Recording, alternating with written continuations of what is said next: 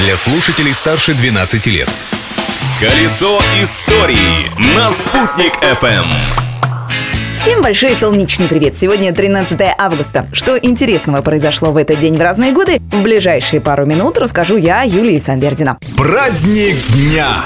13 августа отмечается Международный день левшей. Празднуют его как минимум 15% от всего населения мира. Леворукими не становятся, ими рождаются. За это отвечает особенный ген, который ученые обнаружили в 2008 году. Причем, если будущая мама старше 40 лет, то шансы, что ее ребенок окажется левшой, в полтора раза выше, чем если бы она забеременела в 20 лет. Тем не менее, большинство малышей пытаются все делать левой рукой. Поэтому достоверно узнать, ребенок левша или правша, можно только в 5 лет. А людей, которые не могут выделить ведущую руку и одинаково хорошо владеют обеими, называют амбидекстерами.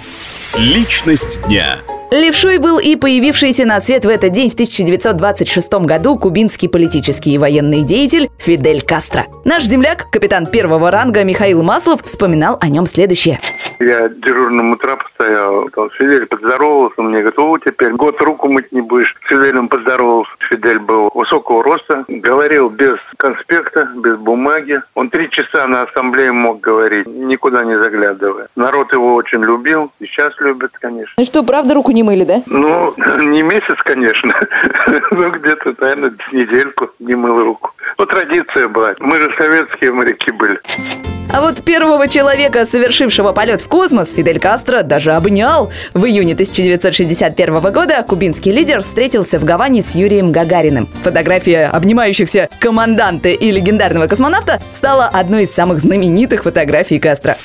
События дня. А в Уфе в этот день, но в 1956 году открылся новый кинотеатр «Луч». Он был построен на улице Сочинской. Долгое время уфимцы ходили туда толпами, но после перестройки в страну хлынули видеокассеты с западными фильмами, и народ в кинотеатры ходить почти перестал. «Луч» закрыли, здание пришло в запустение и несколько лет стояло с разрушенной крышей.